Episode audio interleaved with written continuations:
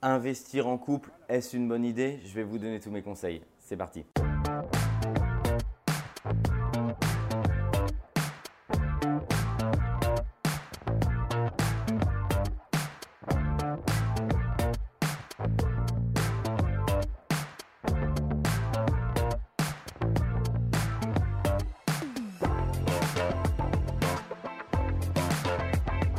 Bonjour à tous, je m'appelle Mickaël Zonta, je dirige la société investissementlocatif.com et on accompagne des centaines d'investisseurs si vous tombez sur cette vidéo sur le marché français et principalement à Lyon, à Marseille, à Paris, en Ile-de-France et bientôt dans d'autres villes. J'ai fait cette chaîne YouTube pour créer de la valeur et vous donner de la valeur euh, gratuitement pour que vous arriviez à comprendre l'ensemble de la chaîne de valeur et comment faire des opérations immobilières rentables. J'ai récemment été sollicité en commentaire sur le fait de est-ce que c'était une bonne idée d'investir en couple? Bah oui, c'est une bonne idée. Si tout va bien dans le couple, à la base, bien sûr que c'est une bonne idée pour protéger le foyer, protéger le couple, vous protéger, protéger également votre femme ou votre femme protège euh, également euh, son mari. Donc c'est vraiment bien entendu une bonne idée. Euh, le tout, c'est de savoir comment l'articuler et c'est vraiment sur ces conseils-là que je vais pouvoir vous aider. Je vous invite au préalable à vous abonner à la chaîne YouTube pour recevoir l'intégralité de mes conseils et la petite cloche notification. Vous allez être alerté en temps réel lorsqu'une nouvelle vidéo sera déposée. N'hésitez pas également en commentaire à donner votre avis. C'est un projet où on est parti de zéro. Euh, on a créé cette chaîne YouTube pour donner de la valeur. Il y a toute une équipe derrière. Donc vraiment un grand merci parce que vous êtes de plus en plus nombreux à suivre cette chaîne. À l'heure où je tourne cette vidéo, vous êtes plus de 6500. On est parti de zéro il y a seulement quelques mois. Donc un grand merci parce que ça fait plaisir à tout le monde. En 1 sur investir en couple, oui, bien sûr, c'est une bonne idée pour protéger votre famille, protéger votre foyer, créer des revenus alternatifs, créer des revenus passifs qui ne sont pas directement liés à votre travail. Suivant le régime sous lequel vous êtes marié, que ce soit la communauté ou la séparation de biens, bah, ça ne va pas exactement euh, être la même chose, mais ça, je vous invite à solliciter euh, votre notaire parce qu'il faudrait balayer tous les cas de figure de tous les régimes euh, matrimoniaux, donc ce serait potentiellement un petit peu long. Donc, je vais vous donner la synthèse et ce qu'il faut retenir.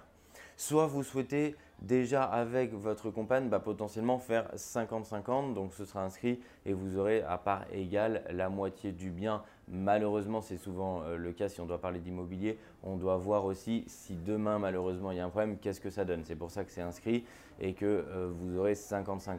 Soit vous pouvez faire une ventilation différente. Si c'est dans le cas de figure par exemple où vous avez mis un apport personnel différent dans l'appartement, que l'un a mis 10 000, l'autre a mis 30 000, vous pouvez bien entendu monétiser le pourcentage et ne pas mettre la même quantité de biens euh, sur, à, égal à 50-50, c'est-à-dire quelqu'un peut avoir 60 et l'autre 40, 70 et l'autre 30.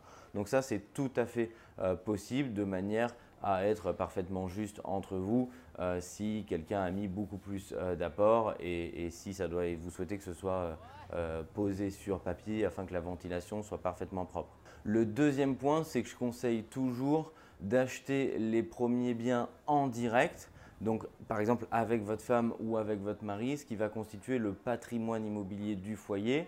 Et ensuite, potentiellement, si vous pouvez, si vous souhaitez continuer à acheter, soit vous pouvez acheter avec d'autres investisseurs, euh, mais d'acheter potentiellement ensuite sur un modèle de SCI à l'IS, sur un modèle de société.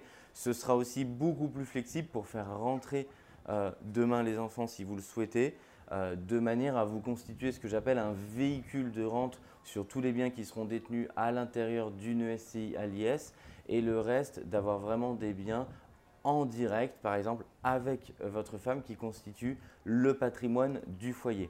Si en cas de problème, si vous souhaitez avoir de l'argent, vous pourrez d'abord revendre les biens qui sont détenus en direct puisque c'est beaucoup plus favorable à la revente parce que vous êtes dans un régime de particulier. Euh, et effectivement, le but du jeu, c'est de ne pas revendre ou en tout cas de ne pas avoir la volonté dès le départ de vendre ce qui est en SCI à l'IS puisqu'en termes de fiscalité à la revente uniquement, c'est beaucoup moins favorable puisque la plus-value se calcule sur la valeur de vente moins la valeur amortie. Et enfin, le dernier point, on va parler de ce qui fâche, on va parler en cas de séparation. Tout ce que vous détenez en indivision, effectivement, on le dit souvent, c'est plus engageant que le mariage, mieux vaut bien s'entendre, puisqu'effectivement, on peut arriver à une situation de blocage si l'un, par exemple, ne veut pas vendre et que l'autre veut, puisque vous formez, c'est comme si vous formiez une seule unité en tant que propriétaire. C'est beaucoup plus flexible dans le cadre d'une SCI puisque vous pouvez prévoir des conditions euh, de sortie. Les conditions de sortie sont plus fluides puisque ça se gère également comme une société et donc on est beaucoup plus rigide en termes euh, d'achat en direct si vous êtes en indivision avec votre femme. Donc il faut mieux bien s'entendre. Je suis persuadé que tous ces conseils vont vous éclairer sur la manière d'acheter, si c'était une bonne idée ou pas d'investir en couple selon votre situation.